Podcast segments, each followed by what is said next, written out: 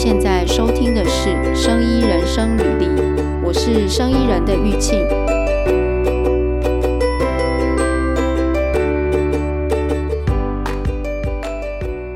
我们今天那个来跟我们聊天的来宾是利友杨立德，他是这个医镜科技的创办人。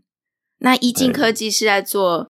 抛弃式内视镜嘛？对吗？利友是是，对对对，对嘛？好，等等一会儿再请你跟我们介绍一下，就是你为什么会创立这个医镜科技，然后做这个抛弃式内视镜。OK，好啊。因为我上个月就有想要找利友来，然后但是利友跟我说他要去这个 Medica，就是这个呃。对对对，就德国的医疗展。对，德国医疗展。哎，对你，你去那边，然后所以我就想说，那正好请利友回来之后跟我们聊一下，分享一下他去医疗展的这个心得。你去那边看了怎么样？觉得怎么样？嗯，我我觉得跟呃，因为我以前其实就去过了。嗯，那那其实呃，医疗展呃一部分。呃，怎么说？就是台湾也有医疗科技展，然后也有 BioAsia。那台湾的，就是这是会一个医材产业的一个比重问题。就是呃，比如说台湾的话，可能是健康类的产品会比较多，然后保健类的产品，嗯，然后或者是化妆品的会比较多。那德国的话，基本上它是其实。嗯，能参加的医疗器材展，全世界能够算起来，其实没有那么多，所以大多数会是参加这种国际型展会的，都会去去 Medica。那这个是很老的一个展了，因为我们以前参加到现在。那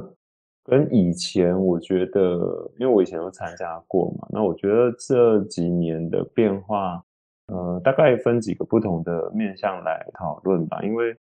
Medica。呃，早期的产品都是就是它其实蛮全方位，但是它健康类的产品会比较少。可是这几年健康类的产品也开始多起来。我想健康类的，一般我们讲的就是比如说家用的，嗯，好，家用的本来当然也会有，但是比例开始比较上去。那我觉得另外一个比较大的变化是国家参加的那个比例，就是说。以前呃，就是中国大陆的厂商，然后巴基斯坦的厂商、印度的厂商，其实是相对的比较少的，就是那么多年，就比相对十年前的话是比较少。那那现在的话，其实这几个国家大概的占比其实都上升的非常多，甚至嗯，中国大陆的厂商如果全部展商都算进来，甚至比德国多。因为它是一个德国的本地展，对。那我觉得这个展的变化，当然另外一个是说，就是大家来这里的一个目的，其实最主要的是想要找代理商或经销商这样。那那有的当然就是他是觉得说来这边碰碰运气，其实当时他们有很多我们遇到的，他们其实是没有设定他来会遇到什么样的的人。但是当医疗器材比较特殊，就是说它的通路有一点受限，就是它不是一个，也不能说全部啦，但是说就是健康类的当然就没有这个限制，就是因为比如说健康类的产品，在台湾的话，你 PC Home、Momo 这种都可以买，那国外也是差不多，就是当然有的会再放宽一点，就是可是因为呃蛮多的医疗器材的比例是必须透过医师或护理人员去帮你使用。那所以它的使用的流程或禁用，包含说保险给付这些有的有的没的，嗯，它需要比较专业或者是跟医院的连接比较深的这种代理商来做销售，所以就变成说它，呃，比如说我要进日本啊，日本如果是同类型我这样的产品，我我的选择可能不会成跟那个走健康型的我的。代理商的选项可能差十倍，这样就是那个数量，嗯，上会差十倍，嗯，因为有能力卖的，嗯，就是这么少，嗯，所以会有一个你参展厂商的一个就是限制在了。那 Medica，我觉得这几年另外一个变化就是说，其实越来越成熟的的厂商，其实是越来越少参加 Medica。就是我我如果已经每一个国家我都，因为通常这种的，你一个国家就是一个代理商，嗯、就是你不会选太多个，因为会代理商会互相就是恶性竞争，所以通常就是一个国家一个一个独家代理。那你的当你的代理商都已经铺的差不多，其实你是没有必要来 Medica 的，因为 Medica 也也参加一次也不便宜。嗯，那所以就变成说，我像呃，如果说以 Top 十或 Top 二十的这种医疗器材厂商，我们只有看到一家有来了，就是说就是这种大品牌只有一家有来。那来的原因是什么？我也不知道，但基本上就是这种就很少。那另外一种，我们会觉得，我们会设定这个 Medica 的设定也是这样，就是说 Medica 也应该也觉得说，他们想要去呃扶植所谓的医疗器材新创。那医疗器材新创，嗯、像那个戏骨类那边就很多，以色列就很多，但是这一些新创。呃，Medica 做的动作是说，他比如说他办了论坛，办了 pitch，就是他让有地有更多的一个曝光机会。那甚至有一些比赛，那你可以在这里面去去露出你的产品。嗯、但是呃，我们像我们本来就有在关注的一些呃矽谷的新创、异彩的新创，我们觉得哎，这个产品真的很有很有创意的。那其实呃，几乎都没有来。哦，oh, 就是几乎都没有参加。嗯、我觉得这可能是他们一个，到底是疫情的元素，还是疫情的原因，嗯、还是因为呃，就是 Medica 真的跟这个不太相合，就不知道了哈。那但是绝大多数的、嗯、我们观察到的就是，呃，这种 pitch 可能参加的大部分都是学校呃出来的新创，就是。呃，我们自己观察蛮多新创有不同类型啊、哦，不同状况。那嗯，学校或者是医师的创业，如果他没有很多本来就是医疗器材行业的人进来的话，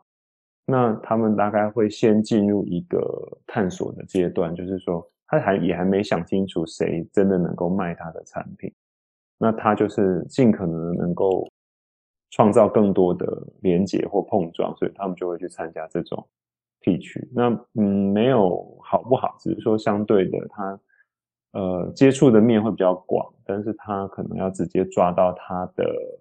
要的通路，可能会花比较久的时间。嗯，那那 Medica 我们看到的就是那种细骨类的新创，嗯，几乎都不会出现，嗯，就是来的很都是其他国家的。嗯，那那细细骨类的新创都去哪？哪里曝光？像这样子的，因为细骨类的新创更多，嗯、他们会在戏谷那边自己有自己的生态圈。那他们追求的目的，我们知道的大概不外乎两个连接，一个是 FDA，嗯，就是啊厉，就是厉害一点的产品就会去追求所谓的突破性医材认定，嗯，那另外一种就是他会就是等于是寻求收购了，所以那边。他们的曝光不会是在、oh, 嗯、这边，我觉得 Medica 来的人都是各地的经销商，还是会来啦，只是说大家看的点不一样。嗯、那所以真的做生意的人就是会出现在 Medica，但是很那种很创新的产品，在 Medica 我们就比较不会看到。这样听起来是不是？呃，一个是去参展的人，就是他要寻求，他要找经销商或代理商嘛，对不对？那另外一个是他也想要去找东西来销售的，但是呃，参展的应该就是太成熟的公司，他可能现那个都已经布好了他的通路了，在各个国家，所以他就也不会去。那。这样听起来，那边的公司是中型规模，中型规模的，中型到小型，哦，就是然后最新创的，嗯，就是就是这种属于创新就是融资这种要走那种很创新的题目的，嗯，就也不会来。大概就是那种，就是有点像，就是自己做一些产品，然后跟市面上差距也不是很大，或者他可能是工厂转型做品牌的，然后就是会会来这种的地方。那就是我我觉得新就是其他国家的，比如说欧洲的或者是亚洲的新创也会来 Medica，嗯，但是呃，就是这种我我一般我们在看医疗器材的创新，就是以色列跟细谷的会是非常的，就是他们的创新幅度是很大的，就是那个概念都是差异差距非常大的，嗯，当那一种的就不会出现在 Medica。那其他国家的可能会是、嗯、哦，这个这个东西我会做，嗯，比如这个产品，呃，就是大厂有在做，那我觉得我也会做，那我觉得我做的差不多，然后价格可能可以更便宜，那那这样的厂商会去参加 Medica。嗯，哎，你你说你之前就去过 Medica，你最早一次去是什么时候？第一次去已经是二零。二零一零年了，二零一零年去的，所以就十十几年了。然后你看到这样子的变化，就是因为、嗯、因为戏骨以前我戏骨的这一些，我们以前还有在 Medica 看过一些。嗯，那当然以前那个时候的网络发达程度跟现在不一样。那我们现在当然在网络上我们可以看到更多的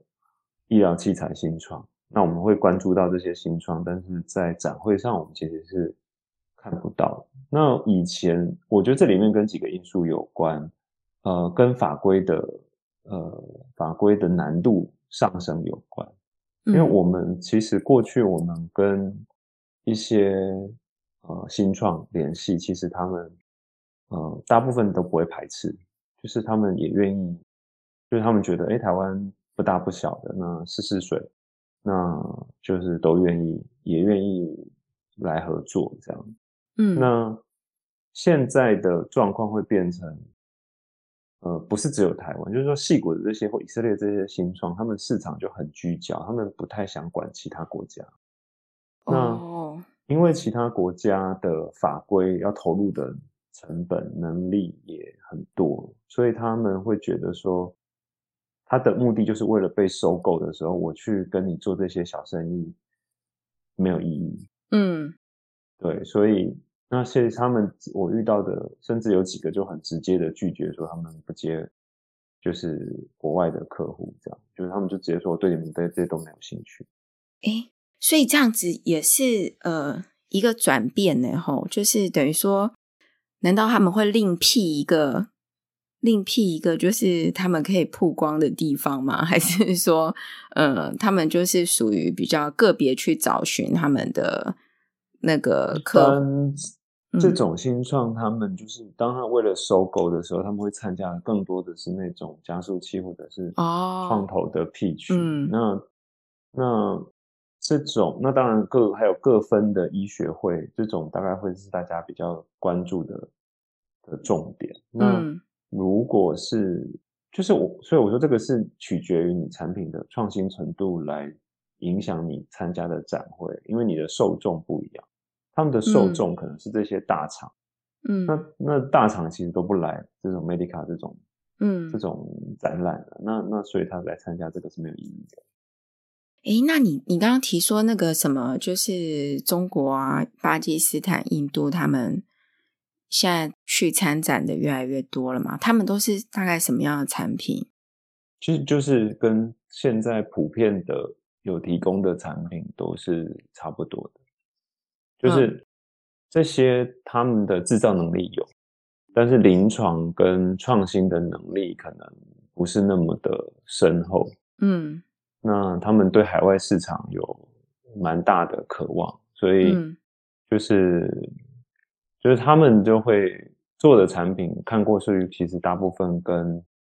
早先德国的或美国的都蛮像的。那尤其是中国大陆的产品，基本上就是，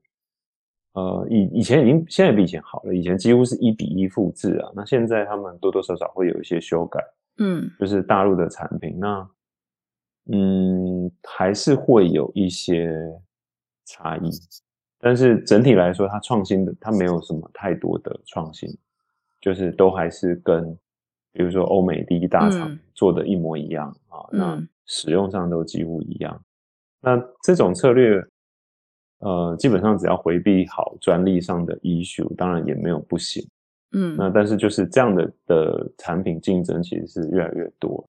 嗯，那再来就是品质系统跟法规系统的完善程度了。因为像我们现在去跟这些欧欧洲的厂商，那他们遇到的问题都是他们 MDR 啊 MDR 的的难度很高，那他们多半他们的内部的法规配置人力都很有限。所以他们光是处理 MDR 要的文件，然后包含他们自己内部要送的这些，不管是检验啊还是流程也好，他们都符合程度都不高。那所以最近才有一个新的公布出来嘛，就是说原本 MDR 是今年呃强制执行，那嗯就再展延五年这样，嗯，就是原本是今年不合格的人就不能再卖了，那那后来发现。能够符合真的太少，大家 都做不来。对，对对对，对因为其实是看到那个讯息，嗯，一八年就已经公布说要这么做了，嗯、那只是给他，我记得是一八年吧，就是大概也也给了他五年的时间去做准备。但是其实这些中小型企业，呃，它其实在市场的占有率还是有一些，它可能不见得是产品做不好。嗯，但是它就是文件写不好，或者是系统没有那么完善。嗯，那真的查按很严格的标准查起来的时候，他们是支撑不住。嗯，那所以我们像我们今年去跟一些欧洲的原厂聊天的时候，他们的状况大概都是，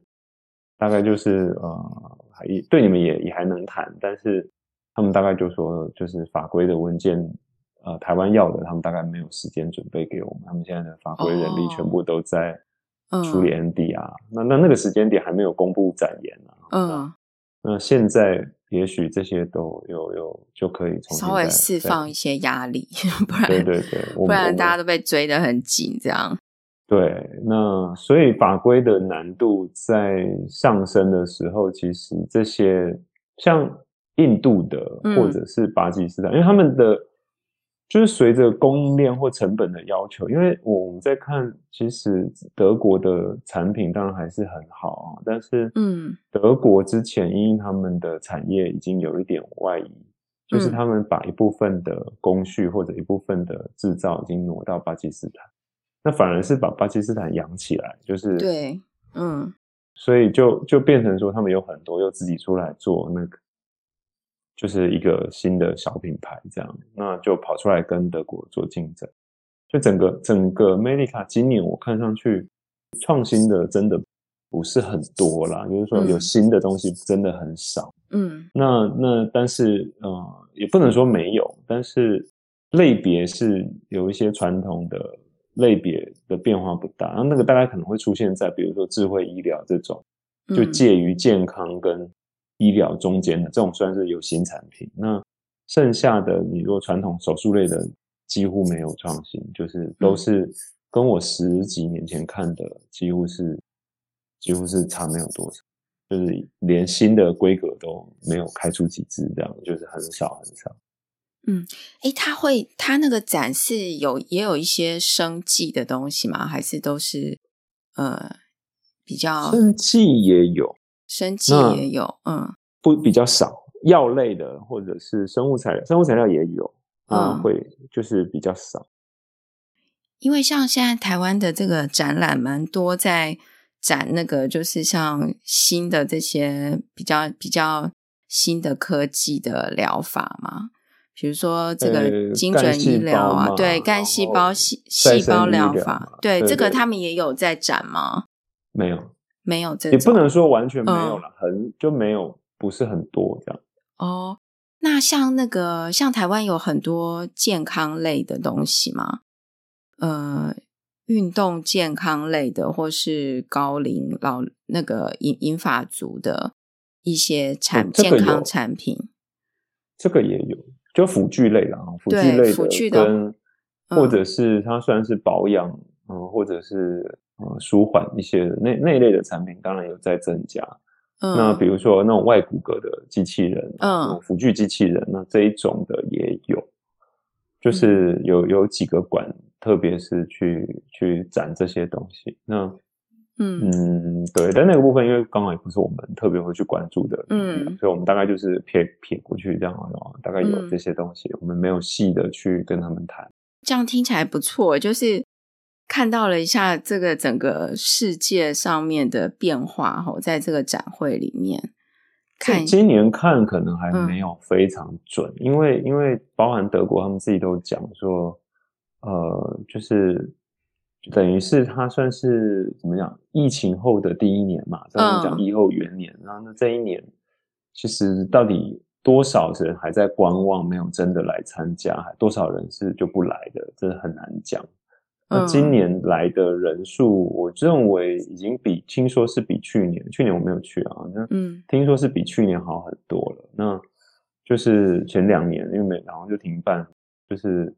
都比以前好。那但是跟我十几年前比都少很多了，大概少了三成左右的人数。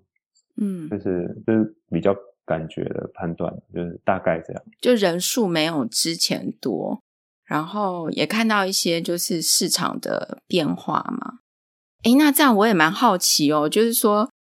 那些大厂商是不是应该就不太需要展览？然后新创的话，呃，真的比较创新的题目，他们可能就不是走这个路线来曝光的，他们可能有自己的路线，然后就以后可能在。呃，我我听起来不知道是不是以后整个产品它在不同的阶段，它会走不同的这种曝光的方式。呃，我觉得跟你的产品创新，它它它它不在同一条轴线上。嗯，就是你的产品创新，因为很多新，我们虽然讲它叫新创，它但它不创新。嗯，那那它对 Medica，呃，怎么讲？就是。我会觉得 Medica 就是等于是一个医材新创的新手去碰运气，或者是去学习的一个过程，算新手村吧。嗯、我觉得比较像这种感觉。那你如果真的是医材这个领域，或者是这些通路，你都有概念，哪里是最精准的？其实，呃，你去 Medica 其实是。呃，就是你不会去 Medica 参用展，期待用展览的形式得到你的客户。嗯、那我们如果说要做一样的事情，那我们其实是早就知道谁在哪里。那我们其实只是把他们约在 Medica，直接嗯秀给他们看，哦嗯、或者是跟就是跟他们谈这样。那嗯，那个才是比较精准的，因为其实真的厂商太多。对，就是那。但是这些这种就是经销商，他本身都比较不好被找到，他都是藏起来。啊，他也不是每每年去，因为像今年，嗯，我我知道的台湾比较像台湾自己比较有能力的代理商，就已经好几个都不去，就有大概一半左右都没有去，嗯，就他们就说啊，Medica 每年都这样啊，他们也没有一定要去拿什么新产品。那我干嘛要去这样？嗯，对，都差不多的感觉。嗯，就是它其实是小的经销商，或者是还在成长中的经销商会去找产品，因为你大的都已经稳定了。嗯，那可是这个东西是互相关联的，你越大，通常代表你的代理商的地盘也越大。嗯，那就变成我像有些产品，它大概占掉。就是这些厂商的加速很多啦，就是它的巨头可能吃掉百分之八十左右的市场，然后剩下百分之二十可能是几百家在分，或者是几十家在分，嗯，剩剩下的这一点点的市场，那这个这个头部效应算是蛮明显的，在医疗器材领域。诶、嗯，我很好奇哦，除了这个 Medica 以外，还有其他类似的展览吗？亚洲其实看大陆的，之前都是看像深圳的医疗展，嗯，对，那呃，美国也有一个，对，我忘记叫什么名字了。嗯、那个那种也是，就是看区域了，就是说比较区域型的那种区域型的，对。然后有我我们我们自己会看两种啊，一种就跟这个不太一样。我们看的另外一种是制造技术展，就医疗器材的制造技术展，嗯、那种就是新加坡跟美国各有一个，然后大陆也有一个，这样、嗯、就是是这样。德国德国好像呃我们就不知道这样。嗯，哎，德国德国的展览也蛮多的。这个杜这个 Medica 在那个杜塞道夫嘛，在莱茵河畔。我几年前有去过一次，但是不是看 Medica。然后 我记得很有趣的是，以前没有去过莱茵河的时候，觉得莱茵河应该是就是很美的一个地方。但是 我那一次去，怎么觉得莱茵河的水好像有点浑浊？哎，你有呃，今年看是还好，还好？我们是，我们是没有很多时间去游览，嗯、大概就在老老城区。稍微晃了一下，然后就是我，但我觉得德国的，就是怎么讲，德德国的生活感觉还是蛮悠闲的。就是、嗯，对，对啊，那那个河我倒是没没下去看，因为我们没有去坐船，这种不知道说那个河到底是多浑浊。我是记得在一个那个餐厅旁边吃饭，然后那个餐厅旁边就是那个河，然后那河。真的就是泥巴水这种感觉，就怎么好像可能他们流下来山上来怎么样流下来那个水，感觉很很浑浊，就黄色的。嗯，然后我想，这个我倒是没有没有留意到。对啊，我那时候觉得哇，这个跟跟我们想象的不一样。这样，不过那个不过那个地方真的是很多展览，然后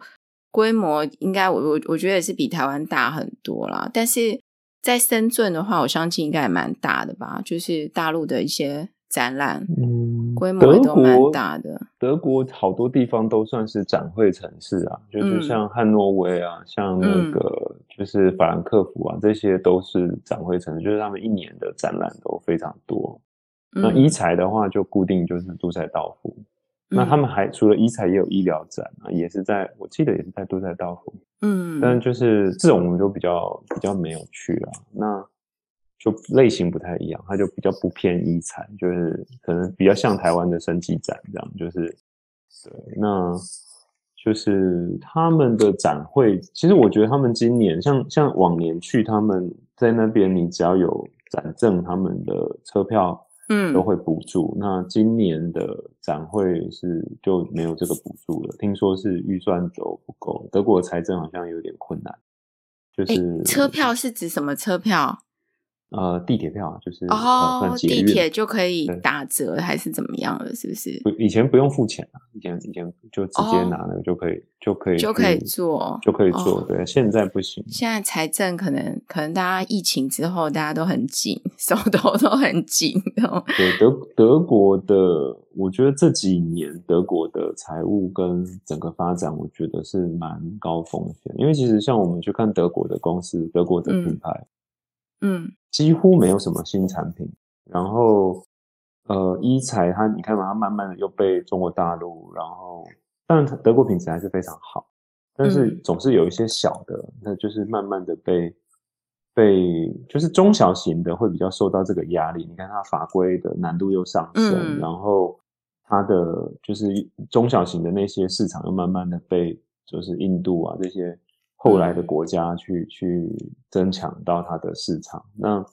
这些中小型的公司的生存压力比较大。那德国本本来他们有百分之六十的产值是来自于汽车嘛，嗯，那汽车汽车另外一个问题就是，就是现在电动车越来越多，那他们转型上也也遇到，也不能说没有转型，但是难度就是产业结构一定不好转，嗯，所以德国我会觉得整体的财政或者是发展。嗯，有它的困难。哎，那我好奇一下，像这个刚刚提到这个创，真的比较创新的题目，在那边看到的也也少了嘛？对。那如果我们真的要看创新的题目，有有什么地方可以去吗？现在好像有这种专门展览类的比较没、嗯、没有。一般现在网络音乐已经很发达了，就是你盯、哦、盯着一些。呃，不管是呃美国的一些媒体，或者是中国大陆的媒体，因为美国、中国、中国也也盯着那个美国嘛，所以很多创新的产品其实都有都在那边都他们都看得到啦。嗯、就是那美国那边当然它的媒体不光是因为这种新创，它它媒体一定是会花最多钱，它可能不见得花钱在展览。嗯，但新闻稿肯定不会少发少发这样，嗯、就是他就曝光增加，对，他就是等曝光，然后等着被大厂看到，然后被收购，所以这种反而是现在网络反而变得方便，只是说如果要现场看看东西的话，就难度就高很多，就是不太可能这样就看得到。哎，那聊聊你的那个抛弃式 内视镜。在那边有吗？有啊，有非常多，也有抛弃式。就是、嗯，抛弃式坦白说，它不是一个新的概念，就是就是内视镜，它其实是相同的治疗方式，只是过去它在后面的处理上，它、嗯、它变成以前是重复使用嘛，以前是要清洁。那以前以前的大厂是是日本跟德国，嗯，那现在的就会在讨论说那。这些的抛弃式的这些技术是不是已经可以去取代传统用用重复使用？那其实过去不行，是这概念很不是新的，这概念很久了。那只是说技术也慢慢成熟，嗯、也开始有人突破说，诶，这个产品是用起来不会差距很大，堪用，然后成本也低到可以接受的程度，所以抛弃式才会在这。其实。这四五年其实是一直有新的厂商跑出来，只是说因为它的供应链啊，主要的影像供应链过去都是 CCD 嘛，那 CCD、嗯、CCD 基本上它的技术都掌握在日本跟德国的手上，那台湾跟其他国家虽然能做，那技术差很，那。走到现在走抛弃式的，它用的技术就没办法用 CCD，它就是用 CMOS。嗯，那 CMOS 的还有这种塑胶镜片的技术，反而是台湾跟大陆嗯比较强。嗯，就是因为因为过去手机产业跟这种安安防安控的产业都是在台湾跟大陆，所以啊、呃，我们知道的都是啊、呃、这些的。等于是衍生出来、长出来的这些，不管是新创业，或者是它本来是电子业转进来做抛弃式的相关的供应链的产品，就越来越多这样。嗯，诶，抛弃式内视镜可以帮我们介绍一下吗？我相信有一些听众应该对这个，嗯，我想大家对内视镜的了解，嗯、呃，但内视镜其实范范围有点。呃，广就是说，所有内视镜如果都涵盖进来，应该至少有二十几种。嗯，那大家比较常会听到的会是腹腔镜，那这种也算内视镜，但是它算是一个单独的大类别。那另外一个，嗯、比如说胃镜、大肠镜，这个当然都大家熟悉的，嗯，的这种内视镜，那就是过去这些我们的分法都会分成就是软镜跟硬镜。嗯，因为腹腔镜它比较算是。它算微创，就是说它是从你肚子里面打一个小洞，嗯，那的打一个小洞，透过一个穿刺道管，等于是保护这个伤口的，维持这个通道，嗯，然后又保持它的，就是要有里面打 CO2，就是维持它气腹的状况，然后让它能够进去做手术，就是它不用把肚子打开那么大。那这种的大概是。可能大家比较熟悉的，现在不管是妇科还是一般外科，就是都有，就是都这已经是主流了。那二十年前它算是比较新，然后比较挑战，就是有些医师是不认同。那软镜的检查类的哈，比如说从胃镜，就是进去看胃的有没有癌症，或者是去从大肠，或者甚至去呃，就是比如说看鼻咽腔镜、看支气管镜。就是他去看你从里面内部的表面去做诊断的，不管是癌病变或者他要做一些呃小部的治疗，那这一种的他基本上没有大的伤口，嗯，就是他都是从你人身上的孔洞进来，嗯，所以比如说从嘴巴啊，从呃比如说肛门啊，或从尿道就是输尿管镜，或者是女性的话，比如说子宫镜是从阴道进入，那这一些都是。啊、呃，我们现在所谓的内视镜，嗯，那内视镜的的发展从呃很久以前就有了啦。那早期都是光学式的嘛，那就是那现在都是光学式，就是说它直接用肉眼看那个镜子本身，就是长长的一根。嗯、那现在的都是从重复式的都已经转换到说，我就是它变成一个摄影机投到呃荧幕上面来来看，然后来操作，不管是刚讲的腹腔镜还是现在讲的。呃，胃镜、大肠镜大概都是这样的一个操作模式。那抛抛弃式的内视镜的意思是说，过去我可能胃镜、大肠镜，我可能啊、呃，虽然会进出前一个患者的身体哈、啊，那他可能拿下来洗过，然后再消毒过，嗯，那那就会用在下一个患者，嗯，那这一个的遇到的挑战的难度，就是多半会有两个。驱动力，大家会觉得说我不想要这样用，因为呃，比如说你进过呃前一个人的呃，比如说不管是肛门还是尿道，就是大家觉得这种是属于私密部，就是这种就属于心理上、嗯、患者在心理上会有舒服，会有一个心理障碍。嗯，对。再来另外一个议题就是有一直有在讨论是说。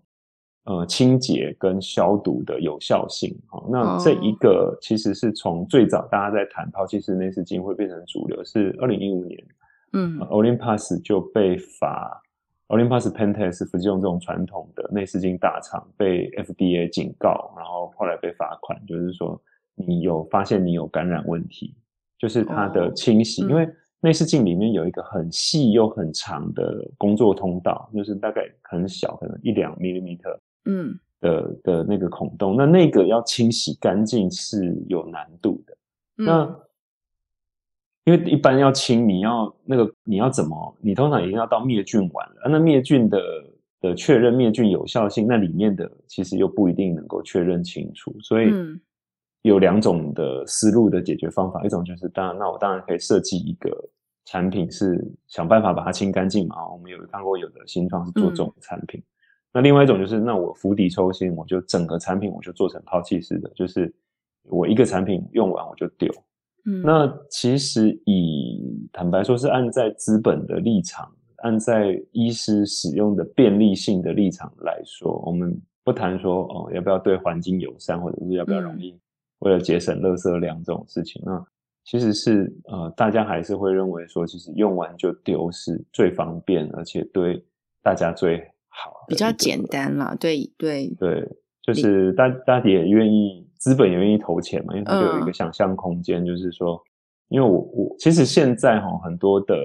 产品，比如说腹腔镜有很多产品以前都是重复使用，嗯，那现在几乎都是抛弃式的，那唯一还没有走到抛弃式的产品就是、嗯、呃内视镜，就是呃腹腔镜，嗯，那那其他的部分也差不多是这个状况，就是说。因为它最贵，然后成本就是很难去用，品质都还没达到的时候，它很难变换成抛弃式。但是再往下走，嗯、就会又遇到的问题是，这么多的镜子，是不是每一只都呃观念上有必要去换成抛弃式？这个就是现在医界跟医材的厂商、嗯、这些新创，大家在。也是不管算是在赌，或者是说大家在在算在不断的在讨论推动的一个议题。嗯，对。刚刚讲这个一个方法是消毒嘛，然后另外一个就是干脆做成抛弃式。那可能在临床上，如果说真的要处理这些东西，可能用了就把它丢掉，会比较减少一些程序。但是在整体的花费上呢，因为消毒也是要蛮多钱的，对不对？其实这一个呃消毒消毒不一定，呃消毒要看，就是它就变成最后一个财务的摊体的问题。嗯，那那这个嗯应该是说不见得会花比较多钱，因为你即便是重复使用，嗯、它其实是还是会回到说你一台是，比如说现在你重复使用一台医院买起来买起来几乎都近百万。嗯。就是呃一支哦，我想不是空还不包含包含主机，就。是几十、哦、六七十到一百万都有，嗯、就是这种日系大厂。嗯，那那你如果那他们的设定理想的设定是一支至少要用一百台，嗯，手术或者是一百台检查，嗯，那那就表示说，其实你如果一支的成本如果能够压在一万块以下，嗯，或者是呃，就是对患者来讲，就是对医院端来讲啊，就是压在一万块以下，或者是七八千，嗯，那然后那个品质是能接受的，那那其实在财务上它并不会比较贵，嗯，那但是而且这里面还牵涉到说有很多的内视镜，它其实是很容易坏。就是因为因为它的机构的难度，那它很容易坏的时候，其实你根本撑不到一百台，对，那表示它能够支撑的成本是更高的，所以抛弃式没有，并不见得会成本会比较高，只是说大家普遍的习惯会觉得好像用了就丢，很浪费这样。诶，我们没有一个概念，抛弃式的要多少钱？呃，现在的因为要看镜子，就是大概。降到现在大概还会到呃四五万块台币左右，哦、就是也便宜的，当然也有一两万块的，两万多块的还是有。嗯、那所以，因为它随着你的普及率，它其实它的成本在降。嗯，那这个就跟当时电脑的那种特性一样，它其实一直在降。那这些零件厂商当然也一直在想办法把这整个整体再降下来。那这个抛抛抛弃式用起来跟非抛弃式是一样的吗？就是它其实这是一个技术的演进嘛，嗯、这个就跟这个就是跟你的早期，比如说你你在汽车刚出来的时候，汽车你说当时要跟马比好用不好用，哦、这个没有没没有比较性。嗯、那你到像抛弃是现在就是在这几年呢、哦，慢慢已经走到一个。大陆讲叫拐点，就是就是他开始已经走到医师觉得差不多了，好，那但是不是所有的都可以，比如说胃镜、大肠镜，嗯，那胃镜、大肠镜的的使用上，在影像的清晰度或者是周边的完整度上面，可能还不是那么的完善，就是但是其他的镜子啊，慢慢的已经。有一些已经开始被替代掉了。那嗯，它其实是从边缘这种主，就是比较，因为我们前讲边缘包围中央啊，就是外围的产品，慢慢的把量起来之后，它成本都会，品质这些都会慢慢的替代掉。目前看起来，这个趋势应该还是持续向上。就是因为不要说这些，呃，就是不要说这些新创，其实包含这些传统的大厂，嗯，比如说 Olympus。然后，Pentax、富士通这些日系大厂，其实每一家都在发展，也自也也正正在发展抛弃式的内视镜。嗯，好，哎，所以，嗯，对，那那那像不好意思，像所以医镜科技会 focus 在，呃，我刚刚这样听起来啦，会，你刚刚提到说胃镜跟大肠镜这些比较还是非抛弃式的嘛，所以你们会 focus 在的是腹腔这种微创的。抛弃式内视镜吗？哦，没有，我们还是会从呃比较外围的，然后那包含就是呃膀胱镜、输尿管镜、呃支气管镜这些外围的产品，然后子宫镜，嗯，那腹腔镜，腹腔镜这个产品其实我们算蛮熟的，但是腹腔镜，嗯、呃，这一个产品它在影像的要求也比较高，然后再来就是。呃，医师对它的抛弃式的必要性还没有那么高的认同度，所以我们就不目前暂时不会把腹腔镜排在我的第一顺位。嗯、呃，就是外围的治疗镜跟检查镜还是我们的发展重点。治疗镜跟检查镜嘛，哈，对。哎，所以你在 Medica 也看到一些这种要跟你做同样这些 内视镜的厂商。那他们有什么？就是说，嗯，因为我一直很好奇，就是说这个东西现在看起来已经有人在做了嘛。然后，就大厂本来就在做这些东西，然后也有一些其他的厂商现在也都大家都有能力做这个了。所以你，你你创立这个一进科技啊，是最近创立的嘛？对不对？所以你看到了什么样的一个机会呢？对对对，或者是有有什么特别的？呃，这这个商业视野在里面，其实应该是说，呃，我们自己过去的，呃，应该是说这整体一财是这样，医材的整个产业周期非常非常的长。嗯，就是一个新的概念或者一个东西的变动，它通常要发展到能够转变的的时间周期，可能是二十年或者是三十年为周期。嗯，就是它非常非常的长。嗯，那现在抛弃式内视镜，坦白说，它是一个还没有，呃，当然有一两个领先的啦，是那目前还没有到垄断或者是就是寡占的这种程度，就是、嗯、那它还在变化，然后它整体市场还在成长，嗯、那它它的成长空间很大，因为它把过去的重复使用的这个市场，等于是把它就翻转过来，那。所以它的量其实是，就是成，就是怎么讲，就是鹿死谁手还不知道，还不知道，还没有走到后面就对了，还还不知道。那传统大厂都、嗯、坦白说，传统大厂进来的还不多，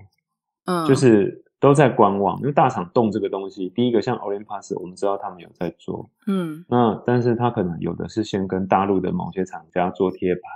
嗯，但是那个产品以他们的标准或他们的习惯，而且你你要想一个问题，他的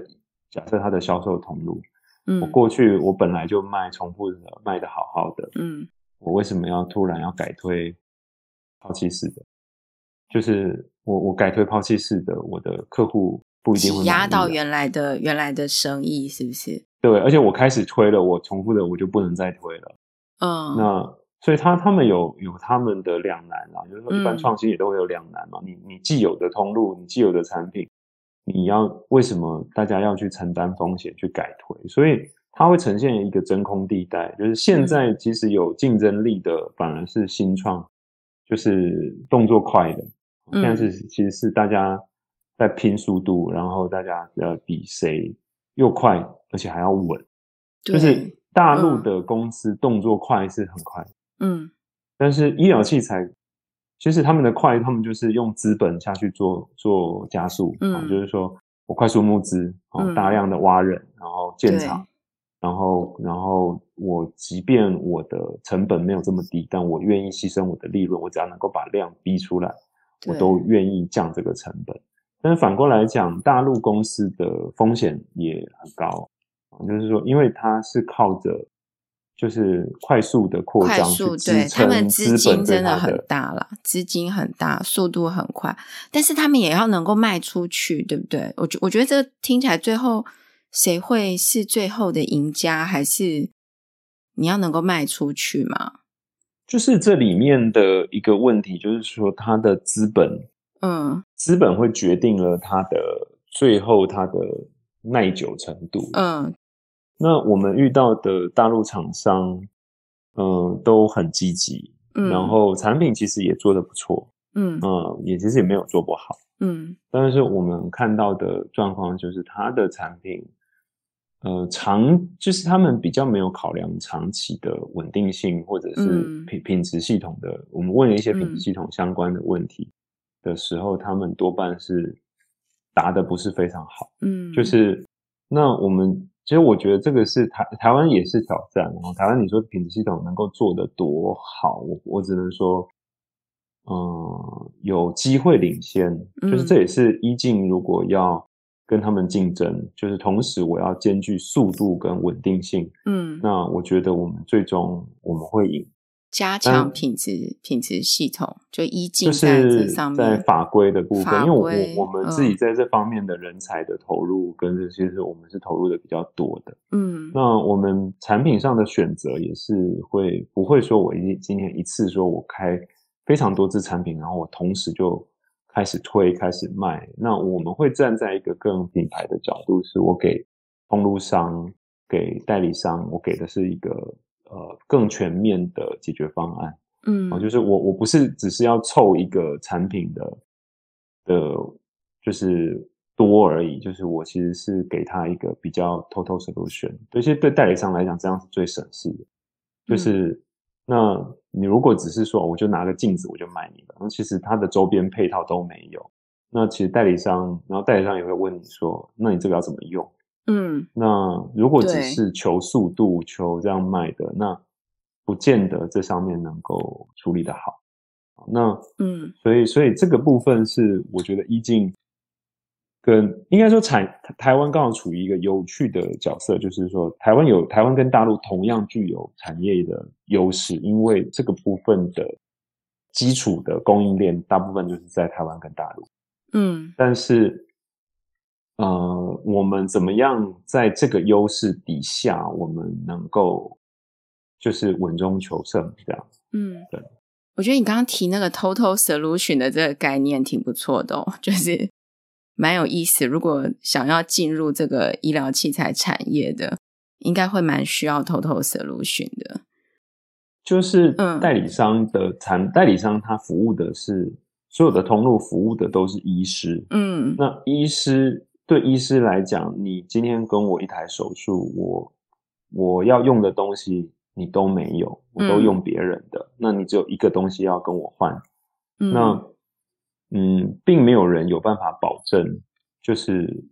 呃，你的手术一定会顺利没有问题。就是我们对我们来讲，我们卖的不是在卖那个镜子，我们在卖的叫手术会成功，哦，所以概念不太一样。嗯，这也是一个就是一个新的想法了，我觉得。那现在这个医镜。嗯、呃，刚成立嘛，所以你这边有嗯、呃，就是有在招募人才吗？还是怎么样？我们可以让听众呃有兴趣的话跟你联系。呃、我们对对对，我们其实一直都有在招募人才啦。那当然，我们呃，毕竟我们目前来讲，在影像光学的部分，我们比较没有琢磨，比较靠的是。供应商的合作，那当然我们会还是有这些需求。嗯、那这些最主要都还是在机构面的工程师，还有机构的工程师，呃、嗯，对，还有开发的产品经理啊、呃，大概是我们现在可能相对会比较缺乏的的部分。嗯，那其他的部分，我们现存的人力可能会还可以，就都还可以，短时间内都还可以吧。就所以现在没有那么急迫去寻找。嗯像这个，你刚刚讲这个机构工程师啊，会呃，或者产品经理会大概要做大概做什么事情？其实我们现在的呃进来，我们大部分遇到的产品的状况是这样，就是医医疗器材的开发有医疗器材开发的要求，那它需要跟、嗯、呃。嗯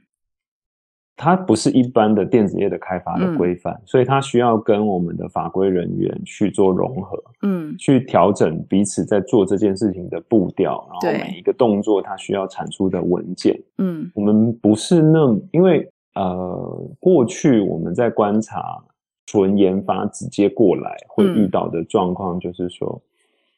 嗯，这些文件在理论上哦，就是理想上这些动作是是在我一边开发，我就要一边产出。嗯，那台呃，不要说台呃，台湾或者是大陆，其实多半的状况都是我研发先走。嗯，那走到最后我要取证了，那我再后补。嗯，那这里面就会产生一些风险，就是说。嗯，有些可能忘了，对不对？对，补不出来。嗯，对，那就是等于是后面再写作业再补回来。嗯。那我们的我们在这件事情上，我们是比较要求，就是说所有的人员进来，就是不管是产品经理还是他必须去跟、嗯、呃我们的法规人员去高度的协作。嗯，所以当然他本身就要对产品的开发、对跟供应商的洽谈这些东西都要有一定程度的基础。嗯，好，那。但是他进来，因为我们很少遇到本身就已经是医疗器材开发就已经很熟练的，嗯，的人，当然有这样的人，当然我们会觉得最欢迎。只是说，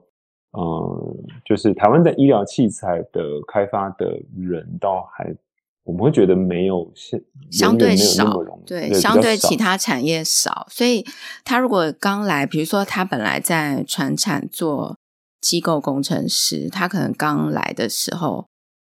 嗯，他会对这对这个怎么跟法规就是相接这边比较不熟悉嘛，所以他必须也要学习，对，对不对？对，而且而且我们在产品经理跟工研发工程师，我们会有一个另外的要求，就是说我们会希望他去呃跟我们一起走入临床，不是说叫他一直要跟着去跟刀或什么，倒不是，这、嗯、这至少要有一定程度。要了解，要要有一个想象啊，就是因为我们在沟通一个临床的状况的时候，他如果听不懂，嗯，那我们其实是因为因为你没有看过啦，嗯，就是你没有看过，我用嘴巴讲，我们过去的经验就是这种就效率都很差，嗯，那所以我们的现在就是会说，至少一定有至少要有几次的经验，那到后面我们在做研发，在包含做模拟的时候，那个效效果才会比较。就是才会出来，就是那些细节才有办法，才有办法去都有办法解决到。嗯，哎，这样也听听起来也是也是蛮不错的啊。我觉得如果说他本来在做纯单纯机构工程师，但是他想要多了解，真的要做出一个医疗器材产品，真的是需要去临床看一下嘛。就有实际的经验，然后产品经理，美国这个都是必要的，嗯、都是必要。哎，在台湾就切的比较干净这样。那产品经理呢？产品经理需要去临床，然后要啊要啊。他他会他还有什么跟其他他原来产业不一样的东西？他也是要做法规的，了解法规嘛，对不对？要这些都要。哦，就是因为因为你的。嗯呃，包含说你在找供应商跟供应商洽谈，不管是研发去谈、嗯、还是产品经理去谈，对，那嗯，他对于如果对于法规对于供应商的要求他不清楚，啊、嗯，品质品质的要求或者是最后你要产出哪些报告，他不清楚，嗯、那他其实是会没有办法去要求供应商的。嗯，诶，那那个利友你们是在台中吗？对，我们在台中。Oh, OK，好。那所以，如果说大家对这个内视镜、抛弃式内视镜的这个开发有兴趣，这个产品有兴趣的话，可以跟利友联系。他们可以上你们网站看吗？还是还是可以可以搜搜医镜，或者是呃搜医镜科技，应该就找得到。Oh, OK，好，还是要搜以以乐搜？不用不用，搜一镜，搜一镜科技，对对对，然后就可以写 email 给你。接洽嘛，如果对机构工程师或者产品经理的职务有兴趣的话，但是就是刚才 Leo 有讲到，就是要去临床看，然后要呃跟法规的人员协作，可能会跟之前单纯的机构和产品其他的产品经理有一点不一样，这样。就是对、嗯、他们的唯一的就是说，万一你是会怕写的啊，怕这种怕写文件，对。哎，那那那可能就不是很适合，嗯、对。对，我的经验是我我看过，我觉得真的会会有一点有一点需要 冲击啦。有一些人会觉得，真的是因为以前的机构可能真的没有在做这些东西，就其他产业的机构，对对。对好，没关系，这个这个应该都可以先就了解嘛，了解看，因为其实很多人，我相信他如果没有做过，也不知道到底是怎么一回事。好。好，谢谢你，Leo。今天我们呃，谢谢你分享那个 Medica 的这个心得，然后也呃，就是希望一进科技可以这个快速成长。然后我们如果有有听众有兴趣的话，也跟 Leo 接洽一下。好啊，好，好谢谢，谢谢，谢谢。谢谢